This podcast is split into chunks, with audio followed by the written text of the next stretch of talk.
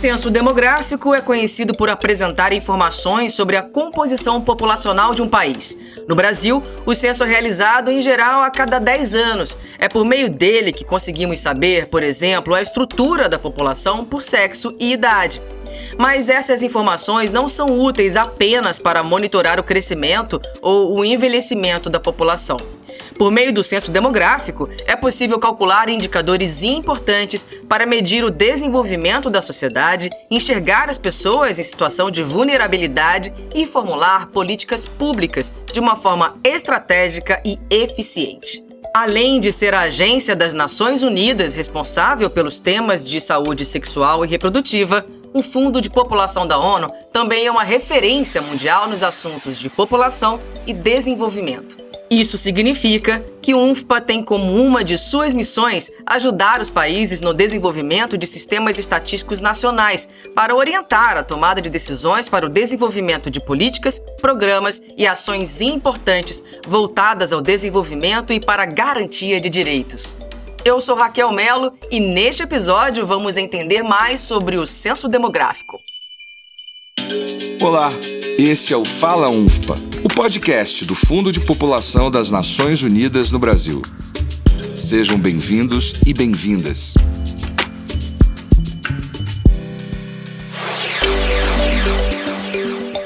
Ao longo dos últimos 40 anos, o Fundo de População das Nações Unidas tem auxiliado os países a coletar e analisar dados. Isso também implica apoiar a realização do censo demográfico, que é fundamental para o desenvolvimento desses países. Os dados de um censo fornecem informações sobre o crescimento da população, migração, estrutura etária e níveis de pobreza. As informações coletadas ajudam a identificar as pessoas em situação de vulnerabilidade e a planejar políticas públicas, como explica o oficial para a População e Desenvolvimento do UNFPA, Vinícius Monteiro.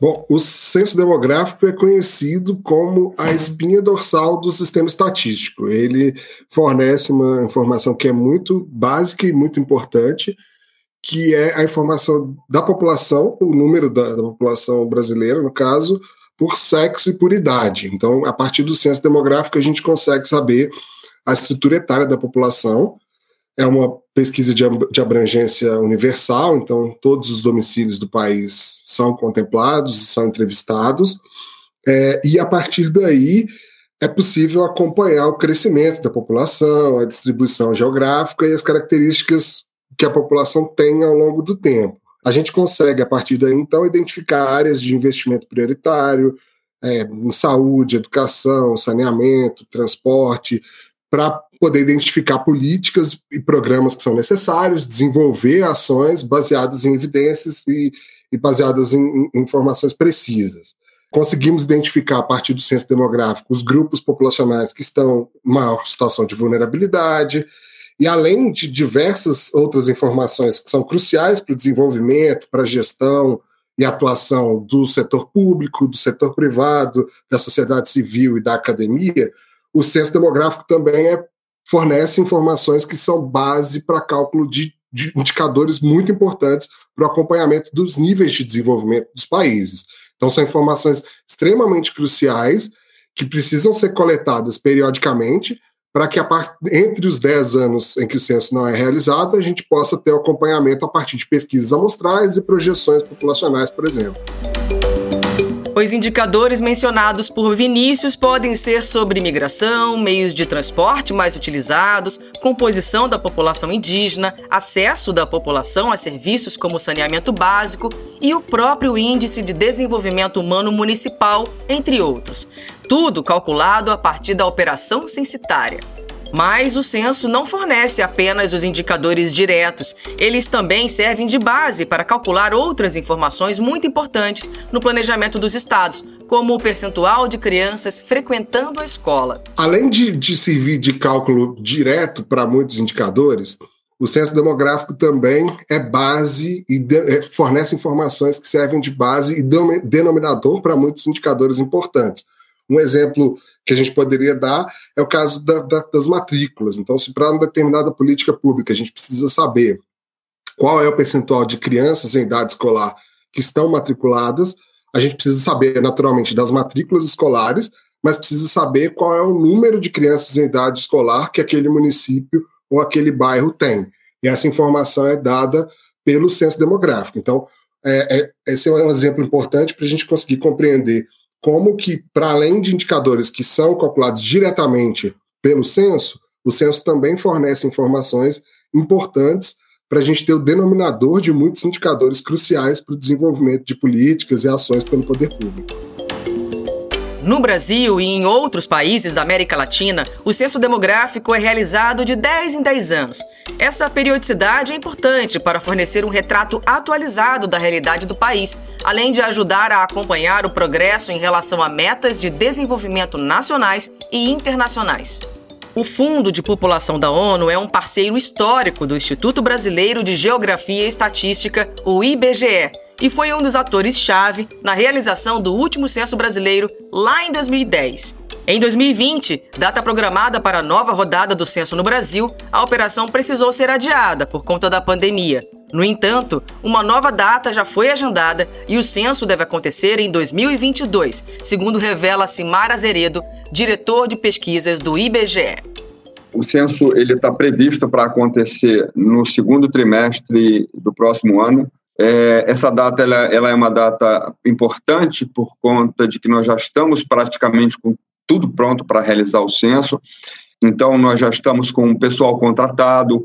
A princípio, imagina-se que vai ter um teste por agora, um teste numa cidade de Paulo de Frontenha, um teste de equipamento, digamos que é um segundo censo experimental, para que a gente possa está fazendo ajustes no que foi observado no teste anterior, que foi o teste da cidade de Paulo de Fronten, que aconteceu em 2019.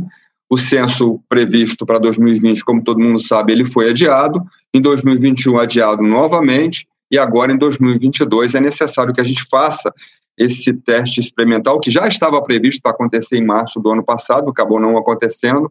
É, e ele tem a previsão de, de acontecer tão logo a gente tenha é, condições né, que a pandemia nos permita chegar ao município de Paulo de Fronten e realizar lá a operação do censo completa, testando equipamento, testando abordagem, testando o processo importantíssimo de capacitação. É, nós chegamos até a capacitar os nossos entrevistadores é, os nossos supervisores né, para, para o repasse do treinamento. Lá fizemos a primeira etapa do treinamento em Paulo de Fronten, mas aí a pandemia se agravou fortemente agora no início do ano e nós não conseguimos é, é colocar em campo efetivamente o censo. Então, tem essa ideia agora de refazer esse processo de capacitação, que essas pessoas estão contratadas já, é, e implementar o censo lá em Paulo de Fronten. A partir daí começam os ajustes, o censo ele tem uma cadeia de, de cronograma, né?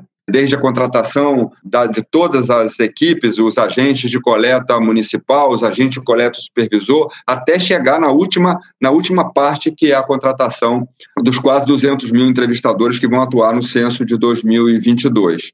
Então, essa é a previsão, que o censo seja feito no próximo ano e seja feito no, iniciando em junho. É, a gente não quis iniciar antes porque a gente tem problemas, nós temos problemas com relação a períodos de chuva na região amazônica, meses de maio, junho são meses que chovem muito naquela região, então isso pode atrapalhar muito a operação. Por isso colocamos a operação para iniciar em junho, julho e com finalização em agosto e com os dados podendo ser divulgados, né, os primeiros resultados do censo podendo ser divulgados ainda em 2022.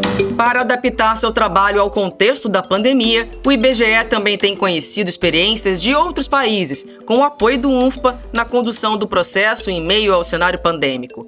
Segundo o diretor do IBGE, o momento vai exigir que a operação tome precauções adicionais em relação aos trabalhadores que irão a campo e exigirá algumas soluções tecnológicas é, é, fundamental aplicar tecnologias, entender essa experiência, trabalhar em cima desse novo normal. Então, está sendo feito todo um trabalho de capacitar as pessoas, um processo de preparação para capacitar as pessoas a chegar nos domicílios, né, a entender o que é que é um, um mundo após uma pandemia, ou o um mundo ainda vivendo sequelas de uma pandemia. A gente não sabe como a gente vai estar em 2022, então é fundamental essa preparação tem toda a parte de utilização, que antes, quais eram os equipamentos utilizados pelos entrevistadores? Era o boné, o colete, o dispositivo móvel de coleta, e a gente sabe que esse novo normal vai requerer uma utilização de equipamentos de proteção individual, os EPIs, um treinamento na abordagem diferenciado,